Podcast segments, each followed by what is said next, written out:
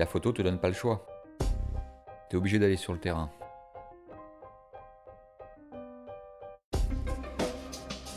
Bonjour, je suis Pauline Payassa, je suis journaliste et bienvenue dans le Making of des jours, le podcast des jours.fr.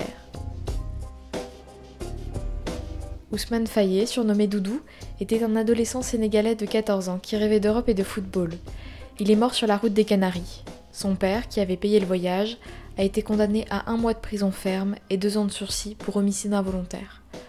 Au Sénégal, la mort de Doudou a ému le pays et a déclenché un profond débat sur la migration. Laurent Asgui est photojournaliste.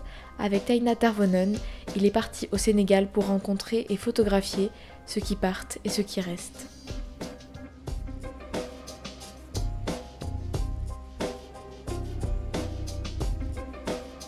Bonjour Laurent, tu es photographe et journaliste.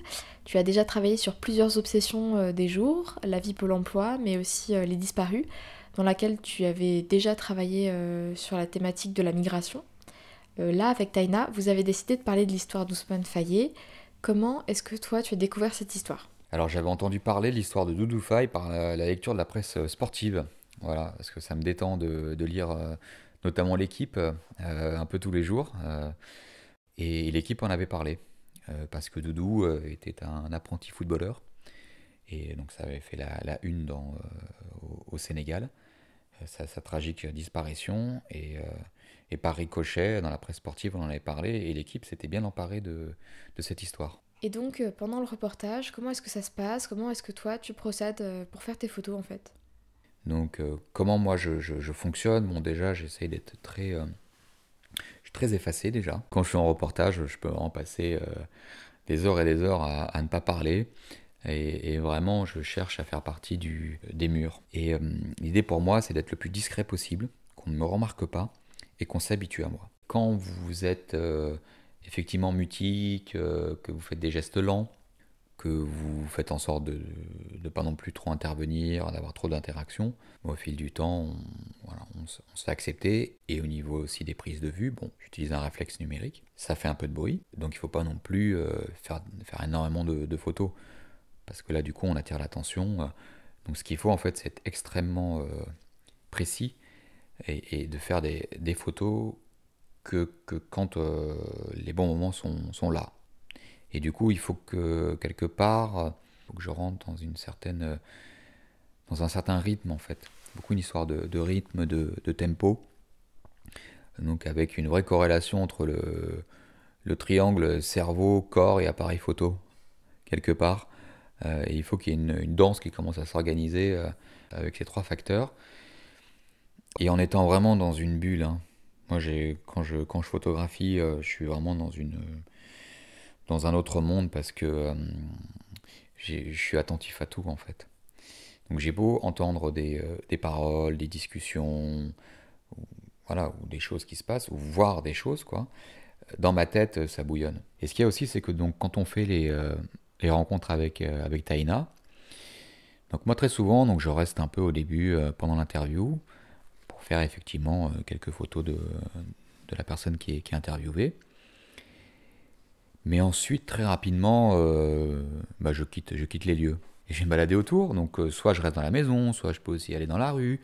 en fait, j'essaie d'optimiser chaque moment euh, pour effectivement faire, faire des images. Et potentiellement, il peut se passer plein de choses qui fassent aussi décoller, décoller la, situation. ce qu'il faut, faut juste pas se dire qu'on va juste faire des photos de la personne en train de, parler à, aux journalistes. Non, non, non, on peut faire beaucoup plus de photos. Et tout de suite, on peut déjà construire un petit canevas, euh, euh, peut-être d'une euh, voilà, dizaine, une quinzaine de photos bien différentes d'une séquence. Pour pouvoir prendre des photos, il faut comprendre ce qui se passe. et c'est aussi ça la, difficulté du, du métier, c'est qu'il faut, faut être très rapide, il faut comprendre aussi les situations très rapidement, et parce que sinon on ne sait pas ce qu'on fait quoi. Et donc il y a des moments où je suis là avec, euh, avec Taina pendant l'interview, d'autres où j'y suis pas. Et c'est ce qui fait que, que, quand on se retrouve ensemble, je lui pose des questions, je lui demande aussi bon, bah, qu'est-ce qui a été raconté, euh, pour que je puisse aussi euh, aller chercher les photos qui, qui, pourraient manquer.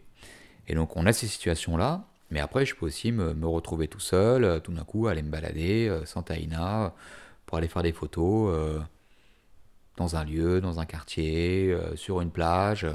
Et là, euh, souvent, c'est aussi bien que je sois tout seul pour faire ce travail-là, parce que c'est un, c'est un peu la même situation que quand moi je me retrouve avec Taïna euh, en interview.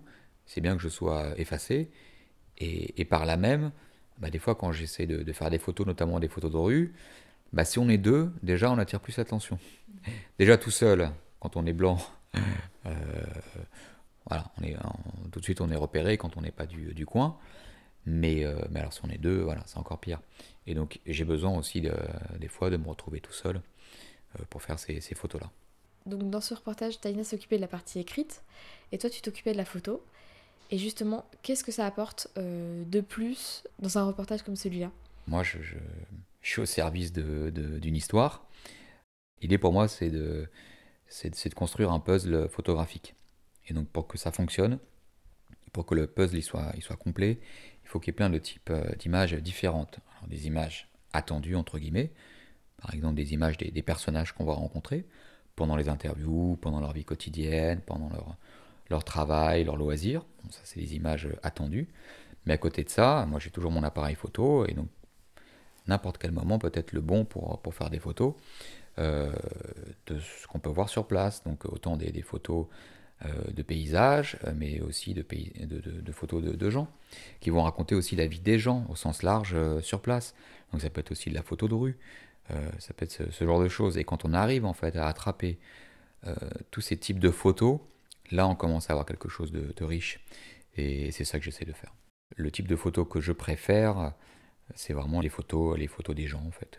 Moi, c'est les gens qui m'intéressent. C'est pour ça que je fais ce métier, c'est pour ça que j'ai décidé de prendre un appareil photo un jour pour, pour compléter ma, ma, ma formation de, journaliste.